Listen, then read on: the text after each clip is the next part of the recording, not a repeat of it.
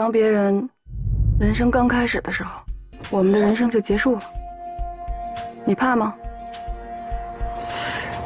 你得相信，上帝给我们安排每一次挣扎都是有目的的。I almost failed to hold back my tears when watching Go Away, Mr. Tumor. Other audience members were not so successful. Throughout the film, sobbing could be heard from various parts of the auditorium, but this film is not merely a tearjerker. From time to time, the audience also erupted into fits of hearty laughter. They were celebrating the optimistic spirit of the dearly departed. 我叫熊顿，毛豆出招，目前靠画画养活自己。你是不是有病啊你？你以为老娘愿意在你这坑里蹲着，是吧？ Director Han Yan's story about a young woman's battle against cancer is based on the final years of cartoonist Xiang Yao.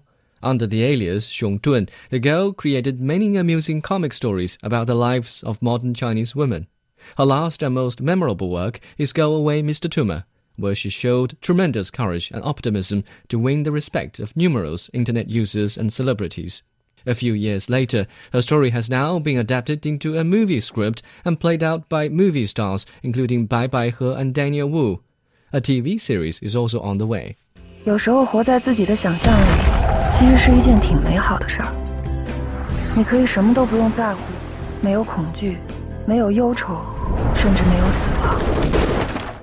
To offset the ominous implication of the subject and also to match Miss Xiong's vigorous creativity as a cartoonist, the filmmakers spent generous sums on expensive special effects. The result is a comedy with a strong animation flavor. Scenes mimicking American zombie thriller The Walking Dead and South Korean chick flick My Love from the Star help us get a better look at the woman who remained fun and inspiring until the end of her days.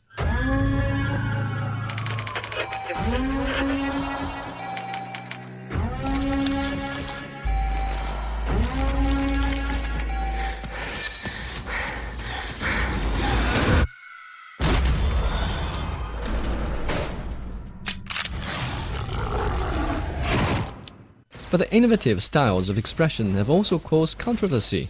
Many sober moviegoers who seem untouched by the emotional roller coaster ride criticize such styles as random and incoherent. While I can totally agree with their sound judgment, my admiration mostly goes to their ability to stay unaffected by a highly manipulative story. 要珍惜，抓紧， 有限的时间造起来！滚蛋吧，肿瘤君！ Perhaps those are people who have survived the lesson of loss and have learned to cope with life's many challenges. Good for them. But not everyone can quite face up to the fact that we all have to cross that finishing line at some point. Still weaker members of the human race must rely on borrowed strength and wisdom to sail through their daily struggles.